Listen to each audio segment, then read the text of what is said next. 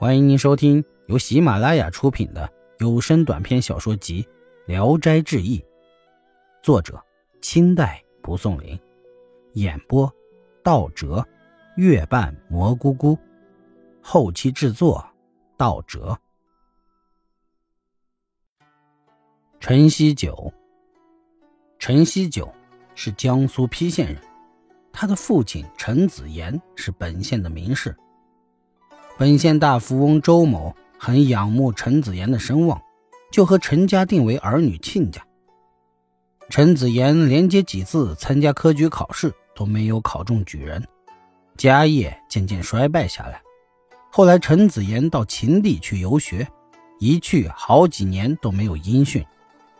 周某对跟陈家的婚约暗暗感到后悔，他把小女儿嫁给王孝廉做了继室。王家送的聘礼非常丰盛，送聘礼的仆从车马十分气派。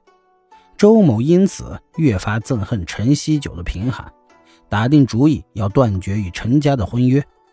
他去询问大女儿，大女儿却坚决不同意退婚。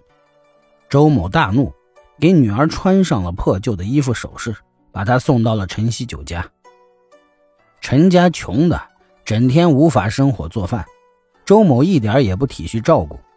有一天，周某派一个年老的女仆用食盒给女儿送了些食物去。这老婆子一进门就对陈锡九的母亲说：“我家主人叫我看看我家姑娘饿死了没有。”周女恐怕婆婆羞惨，勉强笑着说了些别的话，岔开话题。接着就把食盒中的菜肴点心拿出来，放在婆母面前。老女仆忙阻止说：“不要这样！自从姑娘来到他家，哪里从他家换得过一杯白开水？我家的食物，料想老太太也没脸去吃。”陈母非常气愤，声音和脸色都变了。这老女仆还不服，用很难听的话来顶撞陈母。正在吵闹着，陈锡九从外面进来了。问清楚情况后，非常愤怒，揪着老女仆的头发，狠狠地打她耳光，一边打着，一边把她赶出门去。第二天，周某来接女儿回家，周女不肯回去，明日又来了，而且还增加了人数，七嘴八舌，吵吵嚷嚷，好像要寻衅打架。陈母劝周女回去，周女泪流满面的拜别婆母，上车走了。过了几天，周某又派人来。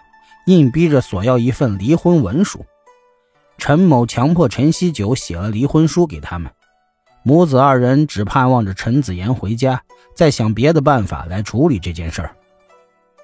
周家有人从西安来，得知陈子言已经死了的消息，陈母是又悲伤又气愤，得了病死了。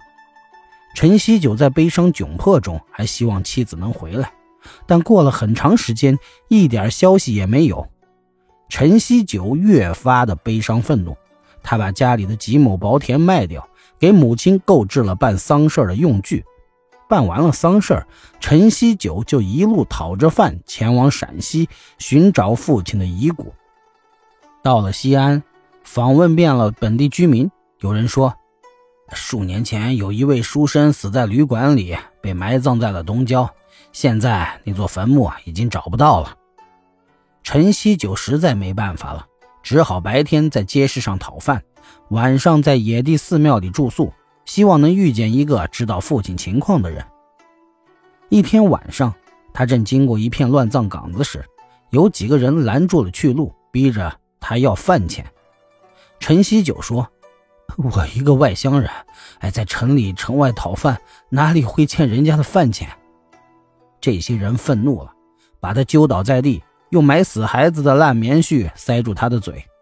陈锡九声嘶力竭，渐渐的都快要被闷死了。忽然，这些人一齐惊叫地说：“哎，哪哪里的官府人来了？”立刻就放开了手，四周变得静悄悄的。一会儿，有车马到了，有人便问道：“躺在那里的是什么人？”立即就有几个人把陈锡九扶到车边，车中的那个人说：“是我的儿子呀，恶鬼怎么能这样对待他？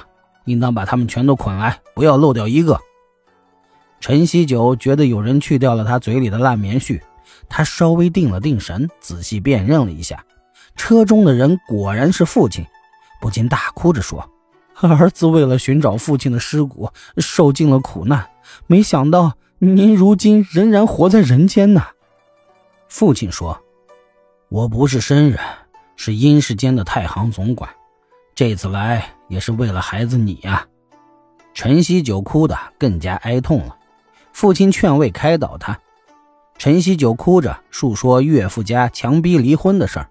父亲说：“不必担忧，现在你媳妇儿也在你母亲那儿，你母亲非常想念你，你可以暂时去看一看。”于是就和陈锡九同坐一辆车，奔驰的像风一般快速。